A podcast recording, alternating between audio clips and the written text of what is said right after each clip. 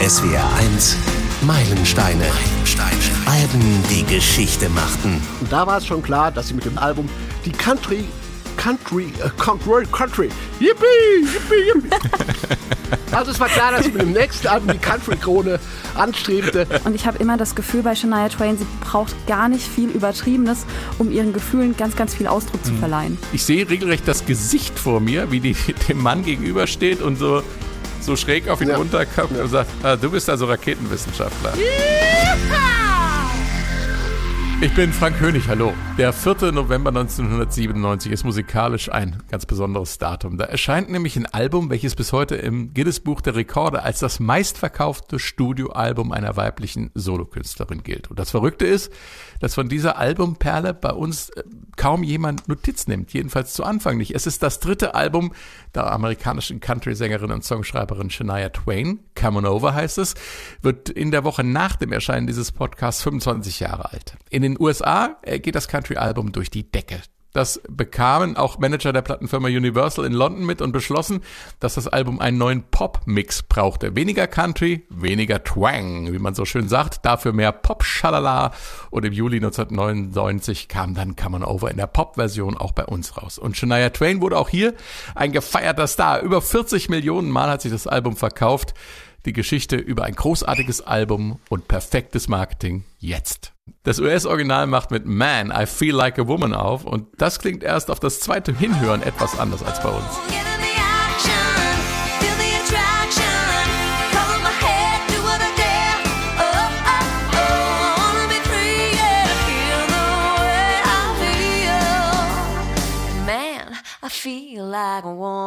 Die internationale Ausgabe bevorzugt eine Liebesballade als Opener. You're still the one.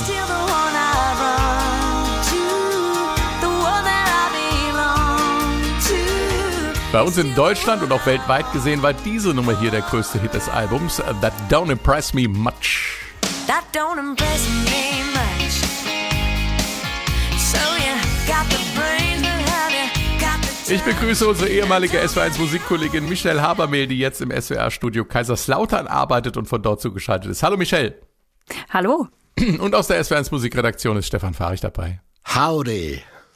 Stefan, bevor wir zum zeitgeschichtlichen Teil kommen, du hast Shania Twain mal getroffen. Äh, Was hattest du für einen Eindruck von der Frau? Erzähl mal. Ja, ich habe sie getroffen beim Interviewtermin ähm, im Hotel in Hamburg und ähm, sie wirkte einfach ganz normal. Sie ist so ein normaler Rockstar gewesen. Die Haare hatte sie ein bisschen hochgesteckt. Ich glaube, sie hatte Jeans an, eine Bluse. Ähm, Im Interview war sie sehr aufmerksam, sehr freundlich, nett, aufgeschlossen. Wir haben dann auch viel über ihre Hobbys. Sie ist ja begeisterte Reiterin, über ihre Pferde auch gesprochen. Also sie war äh, offen eigentlich für alles und sie ist und war zu der Zeit wahrscheinlich heute immer noch ein sehr angenehmer Rockstar ohne Allüren. Eine sehr positive Erfahrung war das. Mit der zeitgeschichtlichen Einordnung ist es ja heute gar nicht so einfach. Die Entwicklung rund um das Album umfasst ja einen Zeitraum von 1996, als die Arbeiten an Come Over begannen, bis 1999, als das Album auch in der internationalen Version rausgekommen ist. Was ist also zu beachten in diesem Zeitraum, im Zeitgeschehen in der Musik und speziell in der Geschichte von Shania Twain? Das ist ja mal ein Riesenzeitraum, den ich heute als Vorgabe habe. Also fangen wir 96 an. Äh, kurz in Stichwörtern. Äh, Clinton wird als Präsident wiedergewählt. Ähm, vor Long Island, New York, ähm, stürzt eine 747 ein Jumbo ins Meer. Alle 230 Insassen sterben. Denn das ist schon ein Trauma, was Amerika da erlebt hat. In Deutschland, wir erinnern uns, die Telekom geht an die Börse. Die berühmte T-Aktie, über die hinterher alle fluchen werden. In den Kinos lässt der Schwabe Roland Emmerich äh, New York so von Außerirdischen in Schutt und Asche legen. Independence Day wird ein riesen äh, Blockbuster. Deutschland wird Europameister in England mit dem ersten Golden Goal der äh, Fußballgeschichte. Take Und that. dem letzten, ne? Und dem letzten. Dann gab es noch das Silber Goal, aber äh, spielt hier keine Rolle. Take That geben ihre Trennung bekannt. Und musikalisch, wir erinnern uns, sorgen die Fugees mit ihrem Debüt für Aufsehen. Alanis ähm, äh, Morissette überragt das Jahr mit Jacket Little Pills. Gab's Grammys und alles, was es an Preisen gab, hat sie in dem Jahr abgeräumt. 97, das Jahr hatten wir schon das ein oder andere Mal in den Meilenstein. Und deshalb hier nochmal ein paar kurze Ereignisse zur Orientierung. Lady Diana stirbt in Paris bei einem Autounfall. In England schafft Tony Blair nach 18 Jahren die Wende und verdrängt die Konservativen aus der Regierung. Und musikalisch erscheint eins unserer Meilenstein-Alben, nämlich Radiohead mit OK Computer. Und Shania Twain, die steht davor, den größten Erfolg ihrer musikalischen Karriere zu feiern. Angefangen hat sie ja in Kanada, dort ist sie geboren. Eigentlich heißt sie ja Eileen Regina Edwards. Ihre Kindheit und ihre Jugend, das ist eine wahre, einzige Horrorgeschichte. Ihr Vater ist gewalttätig, missbraucht sie auch. Die Familie lebt in ärmlichen Verhältnissen. Mit acht Jahren fängt sie an, in Kneipen und Bars zu singen, um die Familie finanziell zu unterstützen. Angeblich hat sie da bereits ein Repertoire von über 100 Songs im Kopf. Wow. Und ähm, sie geht nach der Schule nach Nashville. Also ihr erster Kontakt mit der Country-Szene. Ähm, als sie ab 22 ist, sterben allerdings ihre Eltern bei einem Autounfall. Und sie kehrt wieder zurück nach Kanada, um sich um ihre Geschwister äh, zu kümmern. 91 dann bekommt sie ihren ersten Plattenvertrag in Nashville, weil ihr Adoptivvater Jerry Twain ein ähm, äh, Ojibwe-Indigener ist, kann Shania in den USA einfach emigrieren. Es gibt da so ein Gesetz von 1700, weiß der Himmel was. Und äh, ändert ihren Vornamen in Shania, was so viel wie, so sagt sie es, sie ist auf dem Weg heißen soll. Allerdings gibt es ähm, diese Bedeutung, das hat ihr Biograf mal festgestellt, so nicht in der Sprache der Ojibwe, aber schaden konnte es natürlich nicht fürs Image. Ein ähnlich klingendes Wort gab es, das bedeutet, jemand ist auf dem Weg und sie hat es vielleicht ein bisschen uminterpretiert. Gutes Marketing gehört ja zu dem Album dazu. In Nashville hört dann der aus Rhodesien stammende Robert John Mutt Lang ihr Album. Der hatte vorher schon ACDC mit Highway to Hell, Foreigner, das Album 4 oder auch Def Leppard mit ähm, äh, Pyromania für die Charts, ich sag mal, glatt produziert. Ja, und er fängt an, mit Shanias Songs zu schreiben und äh, sie zu produzieren und äh, darüber hinaus auch mehr, nämlich äh, sie privat kennenzulernen, sie lieben zu lernen und dann 1993 auch zu heiraten. Die beiden sind ein bisschen wie Yin und Yang. Also Shania liebt Rock, arbeitet aber eher in der Country-Musik. Lang liebt äh, Country, ist aber klassischer Rockproduzent. Also da, da wächst was zusammen, was irgendwie zusammengehört. 95 erscheint dann ihr zweites Album, The Woman in Me, ein mega erfolgreiches Country-Album. Und da war es schon klar, dass sie mit dem nächsten Album die Country Country, äh, Country, Country, yippie, yippie, yippie.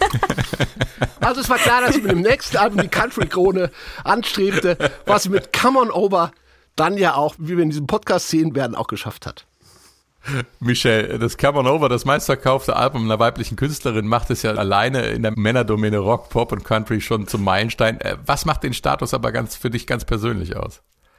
Also für mich ganz persönlich, ich muss sagen, wenn ich an das Album denke, dann denke ich vor allem an ganz, ganz viele Ohrwürmer und ähm, das ist nur durchaus positiv gemeint, weil ich denke immer, wenn man es schafft, so viele Ohrwürmer, und das haben wir auf dem Album in einer ziemlich großen Konzentration, ähm, ja zu erschaffen, die dann wirklich die ganze Welt erreichen, dann spricht es dafür, dass man extrem musikalisch ist, ein, ein großartiges Talent hat.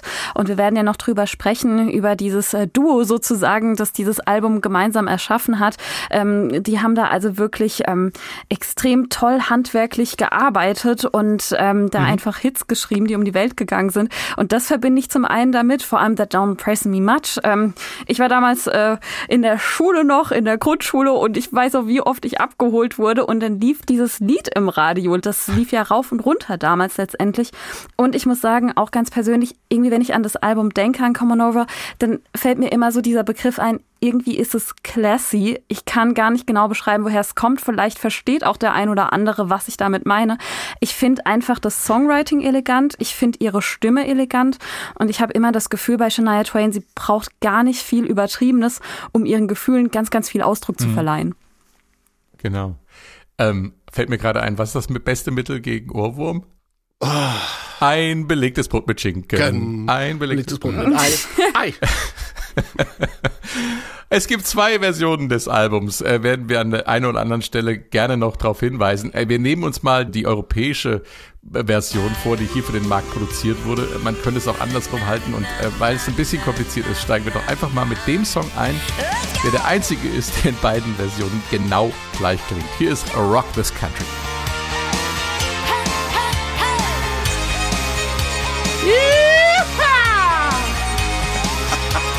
sehr authentisch, sehr authentisch.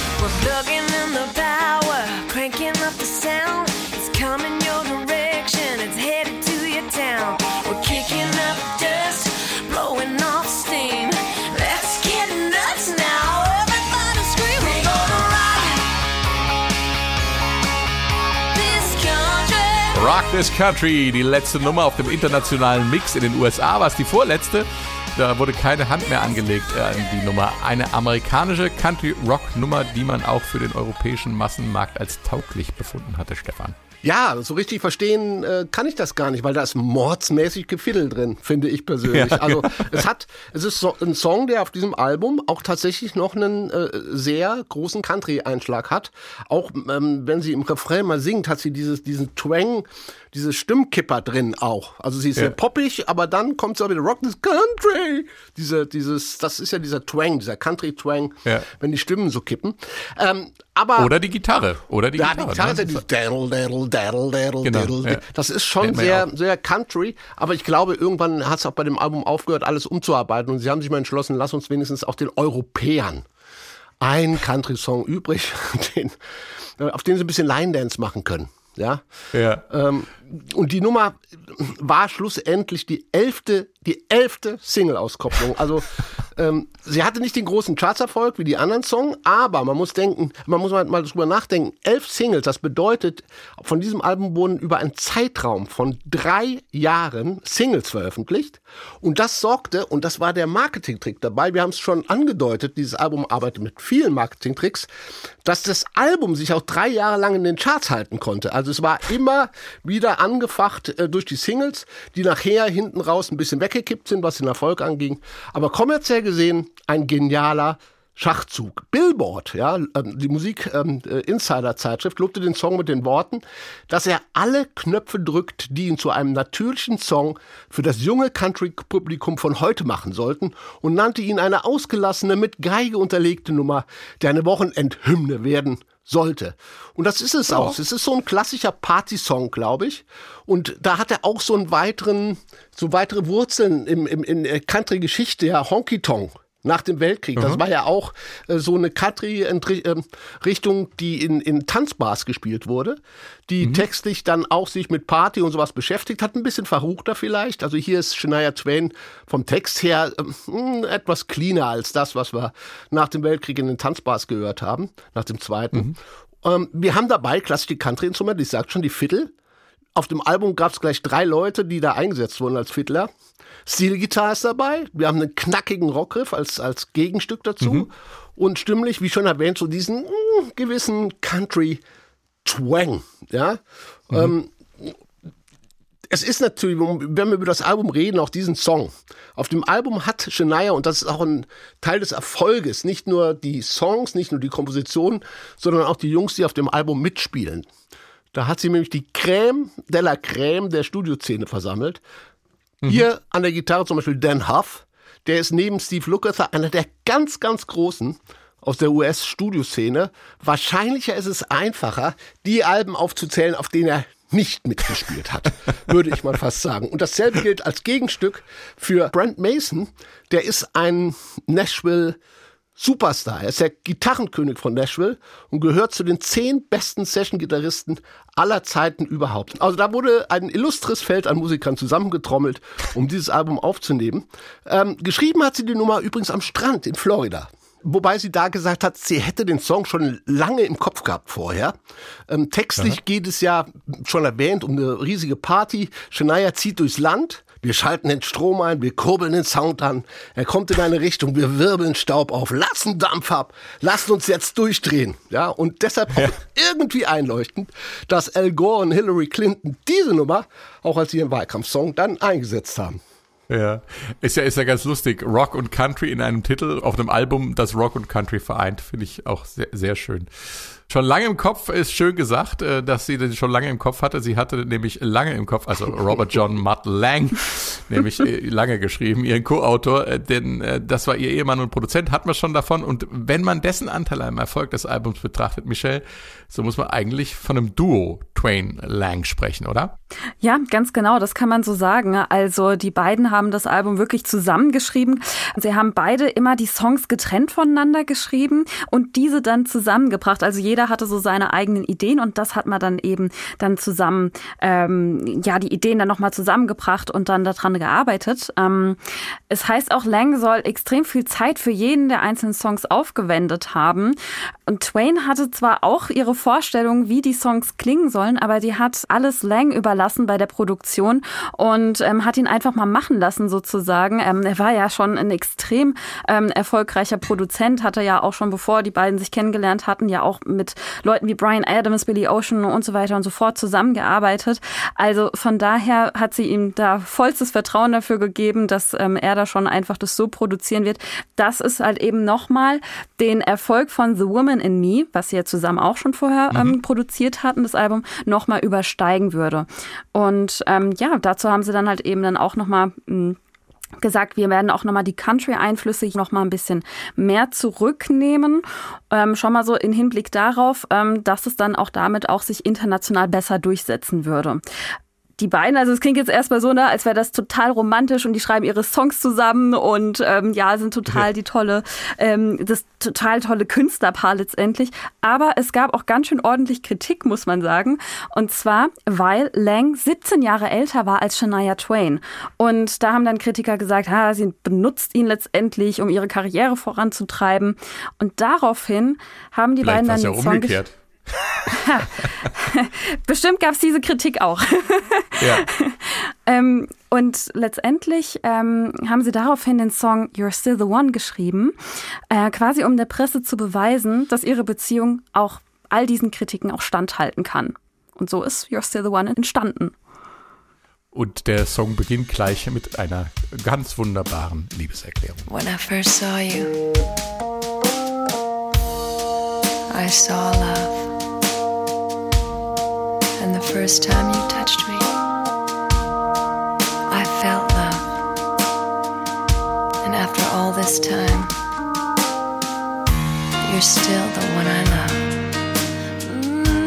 You're Still the One, der Song, der die Beziehung des Songwriter-Duos und Ehepaars Twain Lang zu dieser Zeit beschreibt. Ewig lange, hahaha, hat die Verbindung nicht gehalten. Ah, Jetzt hören wir mal auf mit den Wortwitzen. Okay, ewig hat das die Verbindung nicht gehalten. Das Paar ließ sich 2010 scheiden. Lange hat eine Beziehung mit Shanias bester Freundin. Drama, Liebe, Wahnsinn war das damals. Sie hat den Song dann nach der Tren- Trennung umgewidmet. Ist immer ganz gut, wenn man das kann und gedenkt damit jetzt ihrer verstorbenen Eltern. Und vergessen wir natürlich an dieser Stelle nicht den zuckersüßen Refrain der Nummer nochmal zu spielen. Hier still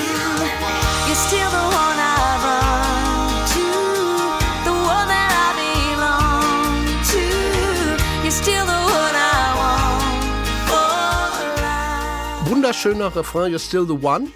Und eine bittersüße Liebesgeschichte, die dahinter steckt. Aber eine, die ein enorm wichtiger Einschnitt in ihrem Leben ist, überhaupt in ihrer ganzen künstlerischen Entwicklung. Man muss sehen, 2004 hatte sie ihre Stimme aufgrund einer Borreliose-Erkrankung nach einem Zeckenbiss verloren. Also das war, ging so weit, dass sie erst 15 Jahre später ähm, das nächste Album veröffentlichte. Sie konnte zwar früher wieder singen, aber sie war auch dann durch den ganzen Beziehungsstress sehr angeschlagen. Also sie hatte sich ja schon 2008 von, von Lang getrennt.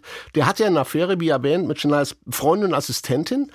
Ähm, und beide Paare übrigens, ähm, äh, Mary Ann Thibault, also die äh, Shanias Freundin und die äh, Twains, die wohnten in der Schweiz, ja nur 500 Meter voneinander entfernt. Und Lang, der wollte die Scheidung, gab aber keinen Grund dazu an, bis dann Schluss Thibaults Ehemann ähm, die Affäre äh, entdeckte. Und das hat natürlich Shania Twain schon fast in Depressionen gestürzt. 2010 dann die Scheidung und sie ging dann so weit, dass sie damals schon gesagt hat, also ich ziehe mich jetzt zurück, mit Musik will ich nichts mehr am Hut haben, ich möchte mich um meinen Sohn kümmern. Es gab dann zum Glück noch Happy End, also eine Art Männertausch. Sie ist nämlich dann mit dem Mann ihrer ähm, Assistentin zusammengekommen. Und beide Paare leben nach wie vor, glaube ich, sehr glücklich in der Schweiz. Aber nach wie vor in kurzen Abstand und haben sich nichts mehr zu sagen. Krasse Geschichte. Befassen wir uns weiter mit dem musikalisch äußerst fruchtbaren Lebensabschnitt äh, von Shania Twain und Robert äh, John Lang, genannt Mutt und ihrem Meilenstein Come On Over. Dort geht es nämlich viel um weibliche Selbstbehauptung und das 1997 in Amerikas Country-Szene, äh, die ja ziemlich männlich dominiert ist. Und dass der Ausruf, Mann, ich fühle mich wie eine Frau, ähm, schon ein echter Tritt in den Allerwertesten der Country Macho Cowboys war, kann man sich vorstellen. Man, I feel like a woman.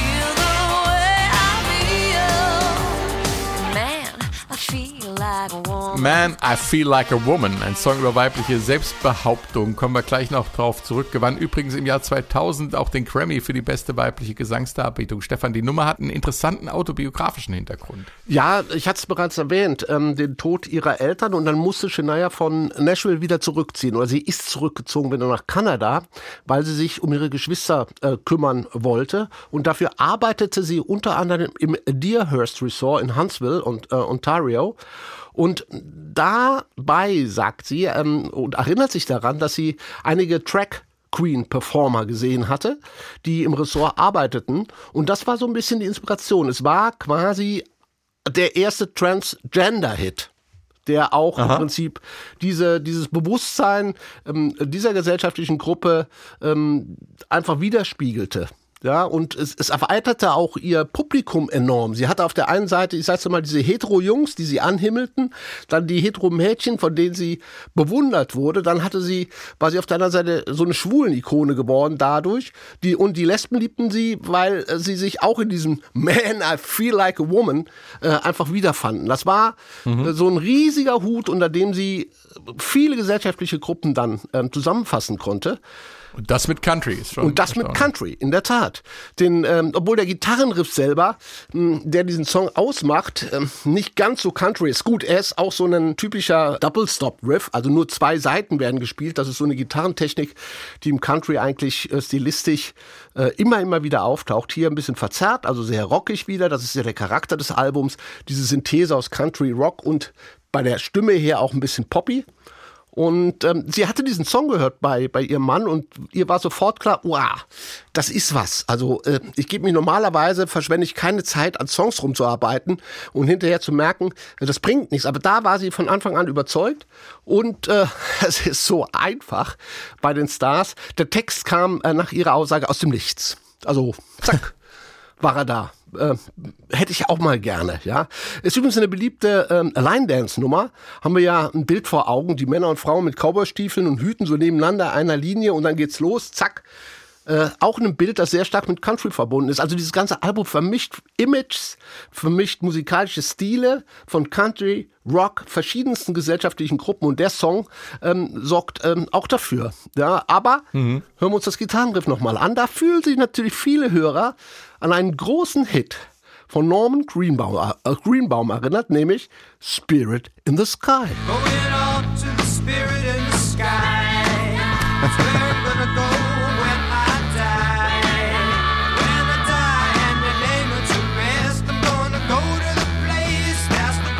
Ja, Warum nicht, zu verleugnen, dass da, ja. Wie wir immer so schön sagen, Inspiration fällt halt nicht vom Himmel.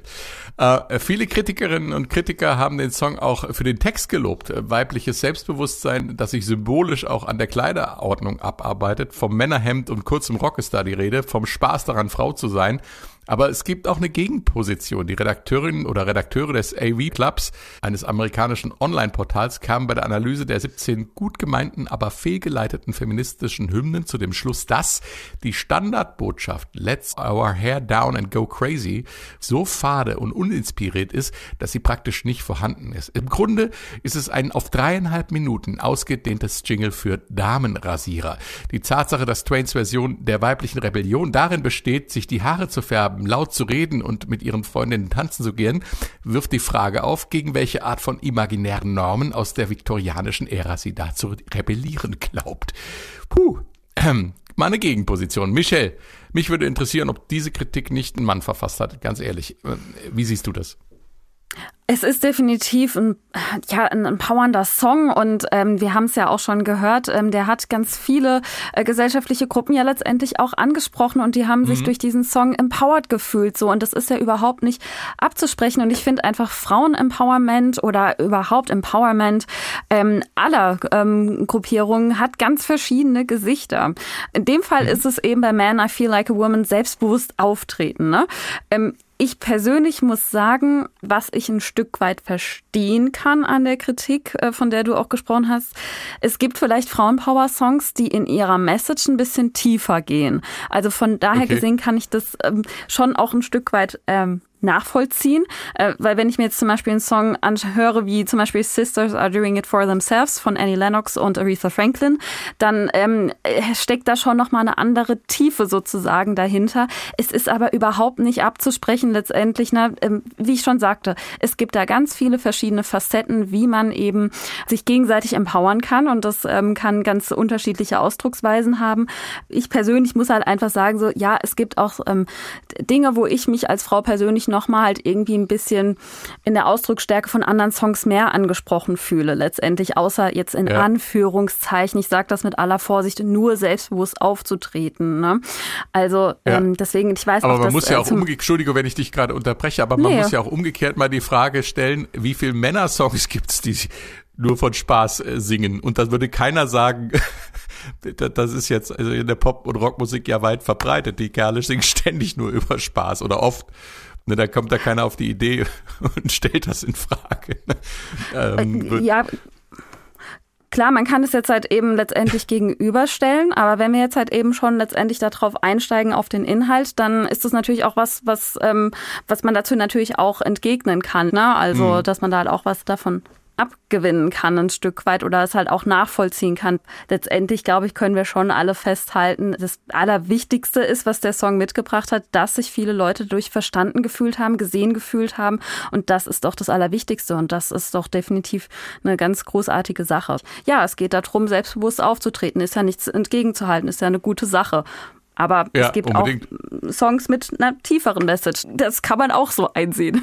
Es war jetzt auch keine Feministinnenhymne, muss man auch mal sagen. Und ich glaube, Michelle, es hatte auch was mit ihrer persönlichen Entwicklung zu tun. Dass, dass sie, äh, Und zwar? dass sie ja wohl früher vom, vom Auftreten her eher, ich glaube in Amerika sagt man das als, als, als, als Wildcat, so ein buschikoses Auftreten hatte und sich dann langsam bewusst wurde, dass sie sich selbst zu einer Frau entwickelt und das wollte sie auch quasi feiern damit. Also das Feiern ihrer, Genau. ein, ihrer eigenen Entwicklung vom Kind werden oder vom Mädchen werden äh, zur Frau. Und insofern finde ich den Song äh, erfüllt er die Ansprüche. Auf der anderen Seite ja, glaube ich, ähm, ist er ein bisschen äh, zu, zu weit auf, auf, äh, auf zu weit nach oben gehoben als, als Frauenhymne. Das geht mir persönlich auch zu weit.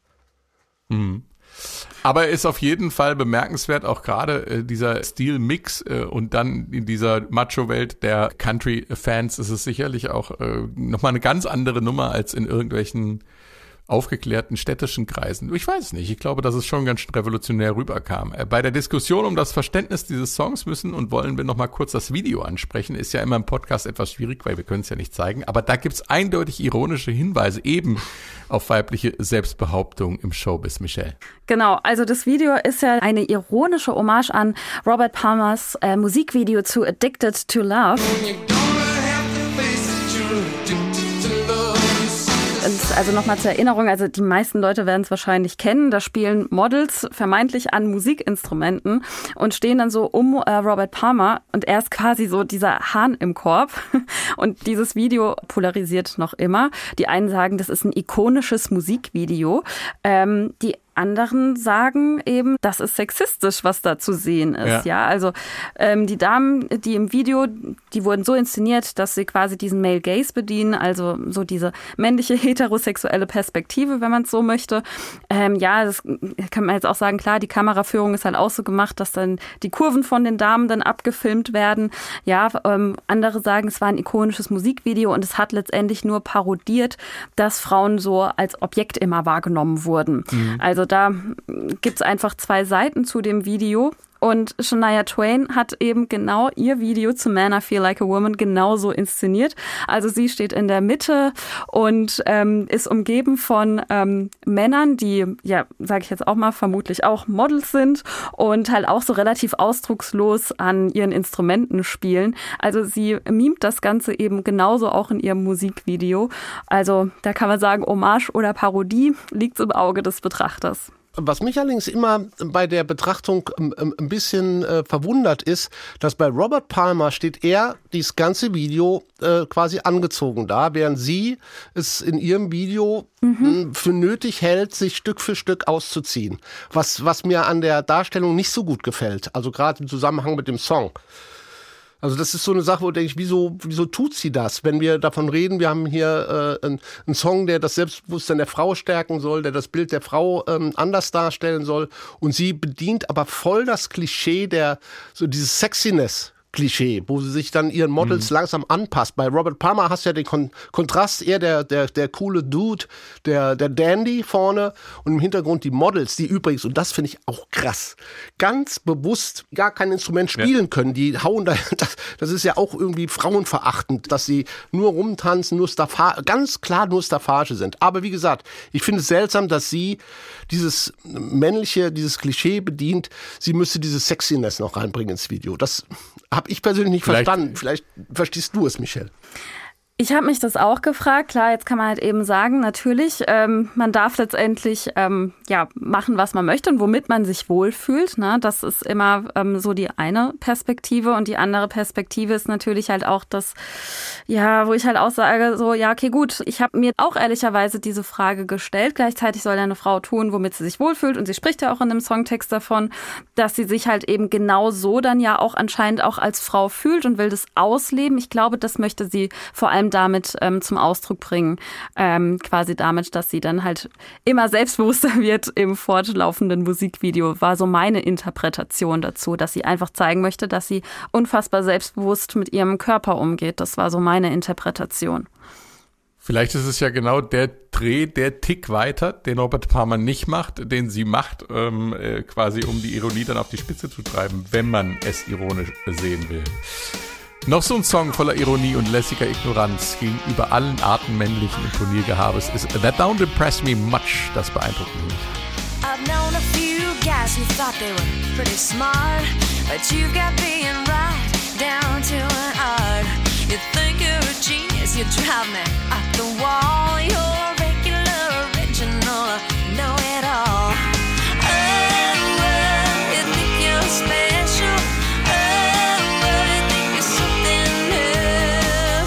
Okay, so you're a rocket scientist.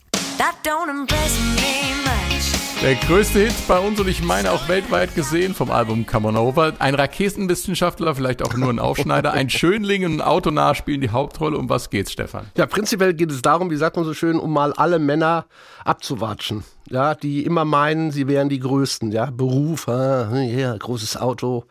Ähm, das alles, sagt Shania Twain, interessiert mich nicht. Es ist Prinzip auch wieder so ein Bild, mit dem sich viele identifizieren können. Die Sehnsucht nach Emotionen, nach ähm, Geborgenheit, nach Liebe, nach einem wahren Gefühl, das dann in der Realität oftmals nur auf diese billige Anmache, auf dieses äh, Macho-Gehabe trifft. Ähm, richtig Aufsehen machte der Song, aber das muss man ehrlich sagen, weil Brad Pitt im Text auftaucht. Das hat so den Push gegeben. Ja, eigentlich ja ein Frauenliebling und in den 90ern mit Filmen wie Interview mit einem Vampir, Legenden der Leidenschaft, Rendezvous mit John Black zum Superstar geworden. Ja, und ähm, der Grund ist, eine sehr, sehr, sehr schöne Geschichte, finde ich. 1997 erschienen nämlich im Frauenmagazin Playgirl Nacktfotos von Brad und seiner damaligen Freundin Gwyneth äh, Paltrow. Heimlich fotografiert, ähm, während das Paar Urlaub machte 1995 und die Fotos wurden gemacht, während sie auf der Terrasse ihres Bungalows waren. Brad Pitt äh, tanzt da äh, so nackt äh, ein bisschen herum oder äh, fasst Gwyneth auch mal an den Hintern. Und äh, diese Fotos äh, hat Playgirl abgedruckt.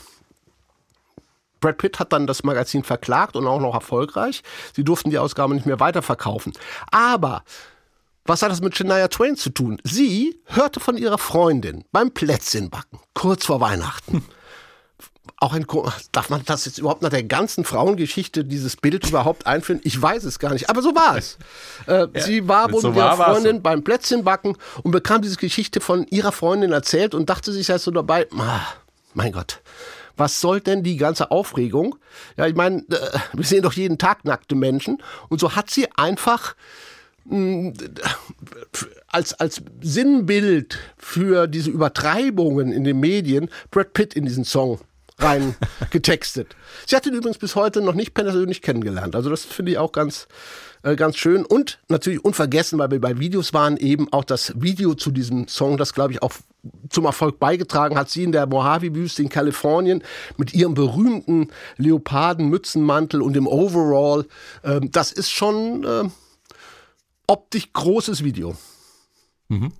Lass uns doch hier nochmal über dieses Country Pop Crossover, Rock Pop Crossover Ding sprechen. Das war natürlich ein echter Coup, die amerikanische Szene auf die Art aufzumischen. Ähnlich revolutionär vielleicht wie die schwarzen Hip-Hop-Elemente, die in den 90ern in viele legendäre äh, Rock-Songs Eingang gefunden haben. Der amerikanische Musikmarkt war und ist bis heute ja relativ undurchlässig und dann knallt so ein poppiges Country-Album rein und erobert anschließend mit einem neuen Mix die ganze Welt. Und bei That Don't Impress Me Much, da kann man nur sagen, es äh, it impresses me very much. Es beeindruckt mich gar sehr, Michelle. Wie war das möglich? Ja, also es gibt ja zwei ähm, unterschiedliche Versionen. Man hat jetzt, man hat es jetzt ja auch gerade schon gehört in der äh, in der Hook, die jetzt ja gerade angeklungen ist, weil so kennen wir es ja eigentlich gar nicht. Also ähm, da denkt man sofort, hä, irgendwas ist doch jetzt anders als so, wie ich es eigentlich kenne bei That Don't Impress Me Much. Also man hat zum einen ähm, die ganz, also die europäische Version insofern aufgepimpt, als dass man das Ganze noch mal ein bisschen ja pompöser eigentlich produziert hat, wenn man es so möchte. Ähm, bei der amerikanischen Version ist das Ganze so etwas in Anführungszeichen natürlicher belassen, wenn man es so möchte. Also man hat einfach Gitarre, Schlagzeug, ist nicht so ein großer Schnickschnack mit dabei. Und bei der europäischen Version, also äh, die geht einfach doch noch letztendlich ein bisschen mehr da, nach vorne. Man hat eben die Backing Vocals viel mehr mit eingebracht. Man hat auch diese Melodie ähm, die ja fortwährend eigentlich immer drin ist in dem Song, ähm, die hat man halt eben auch noch mal so ein bisschen ja modifiziert, damit die halt einfach noch mal viel markanter ist letztendlich. Also ein ganz ganz kluger Schachzug, das äh, so abzuändern, zu modifizieren, dass sich das dann ähm, anders anhört und äh, besser verkauft im Ergebnis dann auf äh, dem europäischen Markt. Es ist ganz spannend in der Vorbereitung, was du gerade sagst, Michelle. Da, da hab ich, äh, bin ich richtig ins Rotieren gekommen, weil bei der Recherche nicht immer zu erkennen war, welcher Mix das gerade ist. Äh, das war echt früher einfacher, als man noch so ein richtiges Album in der Hand hat und dann gucken konnte, okay, das ist da wirklich drauf. Es gibt nämlich offensichtlich auch Ausgaben mit dem internationalen Mix und der amerikanischen Titelfolge, äh, was das Ganze nicht gerade einfacher macht. Besonders interessant ist eben Don't Impress You Much, so wie es bei uns im Radio läuft, klingt so. Das ist das, was du gesagt hast, ne? Hier pumpt ordentlich der Bass und die Bassdrum, ne?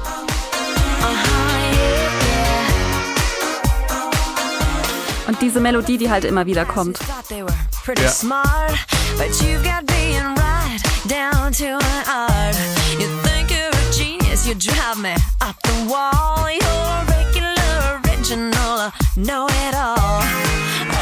Das ist, wie gesagt, das Intro von diesem internationalen Mix, der auch Dance Mix genannt wird. Und wir hatten eben die Originalversion und die äh, Country-Version gefällt mir übrigens besser, ist, finde ich, schöner und rauer. Und die fängt so an.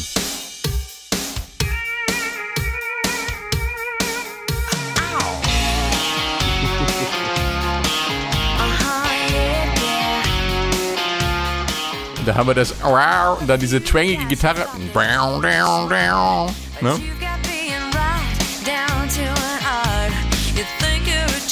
You drive me up the wall. You're regular, original, know it all.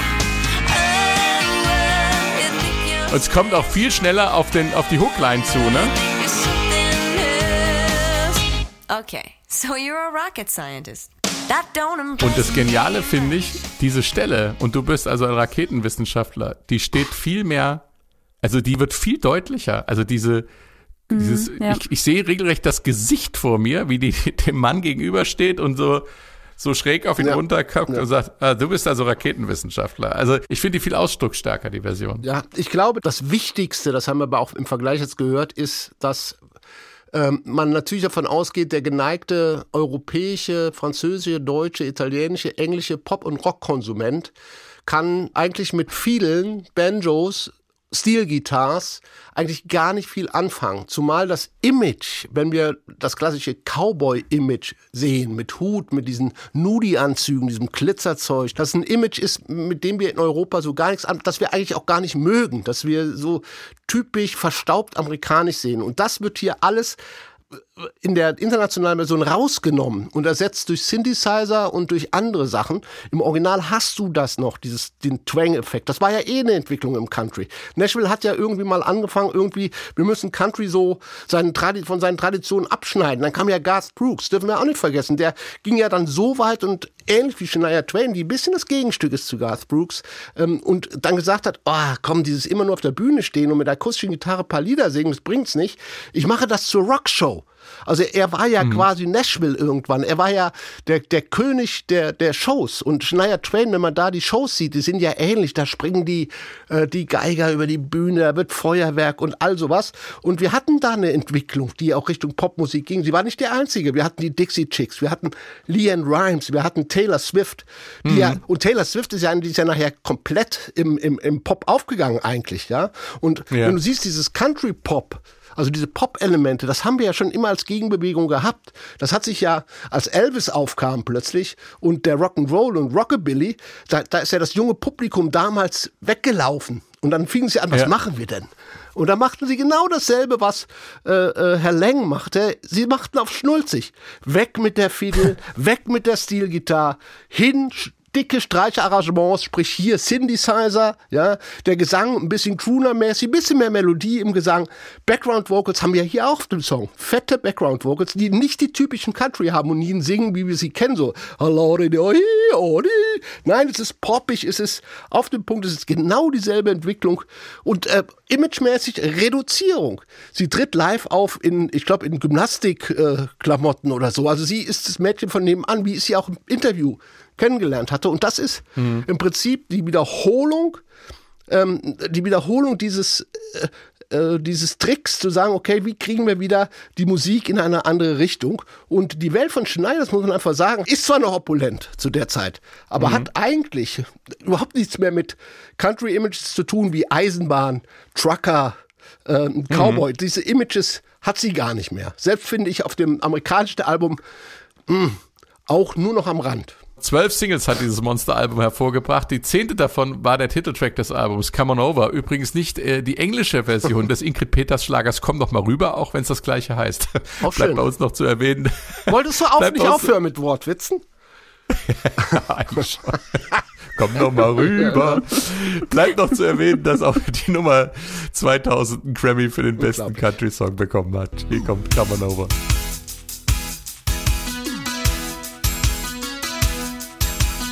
In the summertime when the weather is fine. Ja. Ja, stimmt. Shake it.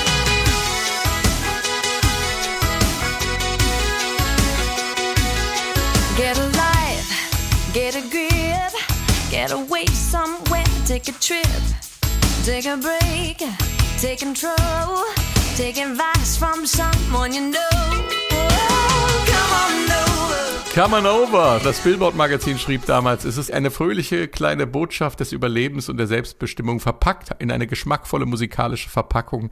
In einer Karriere, die keine Anzeichen zeigt, an Schwung zu verlieren, ist dies der nächste sichere Hit. Und das war dann auch Stefan. Genau so war es. Obwohl die Karriere hinten raus, ich glaube, äh, bei der zwölften Single dann so ein bisschen auch die Leute, äh, da war dann doch so ein leichter Shania Twain äh, Overkill auch irgendwann mal angesagt. Aber äh, bei dieser Nummer ist einfach der Grammy für den besten Country-Song so verständlich, finde ich. Also, äh, weil es von der Instrumentierung, lass uns rein, es ist Akkordeon dabei, es ist Mandoline dabei, es ist Fiddle dabei, es ist akustische Gitarre, das sind Klassiker der, der Country-Instrumentierung. Das hat was von einer Bluegrass-Besetzung, ist aber kein Bluegrass, sondern es ist ja eher so Cajun, Amerikaner, es ist, es ist dieser typisch amerikanische Sound aus dem Süden auch, der in Kanada, Cajun war auch in, in Kanada eine sehr beliebte ähm, ähm, Musikform. Und das hat es. Es ist ein sehr traditioneller Sound. Ich kann den Grammy sehr, sehr, sehr nachvollziehen. Und äh, glaube, dass diese Songs auch dieses Album, den Stempel äh, Country-Album gerettet haben, möchte ich sagen.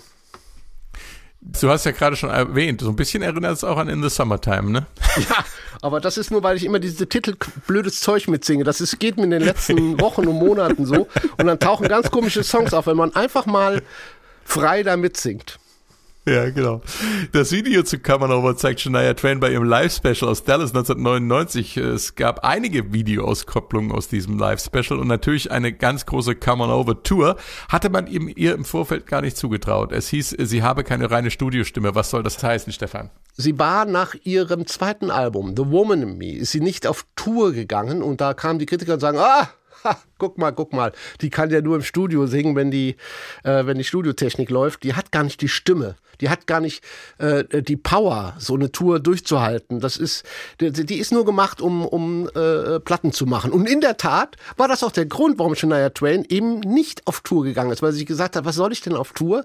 Da bin ich ausgepowert, da bin ich matt. Mein Ziel ist es, die nächste Schallplatte, die nächste Scheibe, das ist mein Ziel. Da möchte ich quasi das Größte schaffen, was für mich möglich ist. Und da möchte ich vorher nicht meine Stimme und meine ganze äh, Kondition einfach raushauen. Und es ist ihr gelungen mit Come On Over. Also ihre Strategie hat sich ja ausgezahlt, muss man sagen. Und ich, sie hatte ja auch gesagt, dass The Woman in Me, das waren ja Songs, die noch nicht die Power hatten, ähm, der sie so eine Live-Qualität zugesprochen hat. Ne?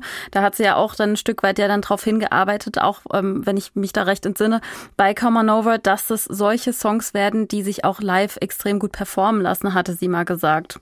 Ich weiß jetzt nicht ganz, ob das eben auch ähm, war, um quasi den Kritikern nochmal einen Wind aus den Segeln zu nehmen, aber das hatte Ja. sie ja auch mal tatsächlich gesagt gehabt.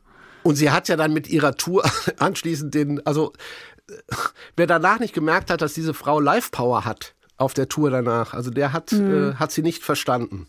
Ich glaube, da müssen all diese Kritiker müssen ja dann auf Knien vorher angerutscht und sich entschuldigt haben. Also, weil die Entscheidung war goldrichtig. Und was ich halt eben auch finde, ist einfach, sie hat ja schon von Kindesbeinen an an ihrer Stimme und an ihrer Performance gearbeitet ähm, und ist da noch bis heute ja eine extreme Perfektionistin, wurde ja da auch entsprechend getriezt, muss man ja auch sagen, letztendlich, als ja ihre Mutter das Talent erkannt hatte. Und ähm, deswegen finde ich das einfach auch schon mal per se, diesen Vorwurf, dass sie nur eine Studiostimme gehabt hätte, weil man fängt ja auch in der Regel, wenn man so einen Lebensweg hat wie Shania Twain, erstmal live an auf der Bühne, bevor man ins Studio ja. geht. Und dazu muss man ja erstmal dann äh, bewiesen haben, dass man extrem gut singen kann. Ich finde auch immer wieder, das ist jetzt aber auch sehr persönlich, ich finde einfach auch, die die hat so eine lupenreine, markante Stimme auch. Also ich finde das immer wieder faszinierend. Das ist so eine Stimme, die erkennt man unter Tausenden. Das finde ich extrem auffallend bei ihr tatsächlich auch. Und sie hat sie ganz selbst entwickelt. Da hat sie immer darauf bestanden. Sie hat Ja. immer gesagt, auf dem Robert hat zwar alles gemacht, was im Studio notwendig war, alle Produktionen, aber er hat mir nicht in meinen Gesang reingeredet. Den durfte ich gestalten, wie ich wollte. Und ich glaube, das ist das, was du auch sagst. Das merkt man ja an. Das ist diese Einzigartigkeit, diese Power, die da auch drin ist.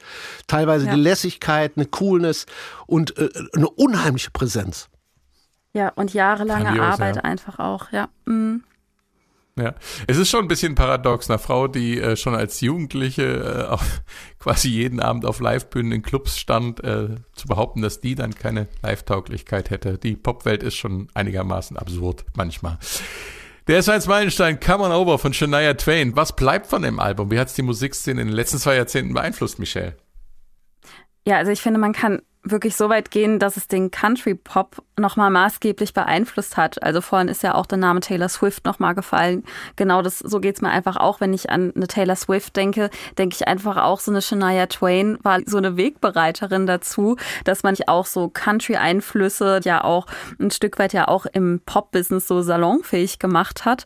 Und äh, was ich auch sagen muss, sie wird ja auch noch immer als Stilikone wahrgenommen.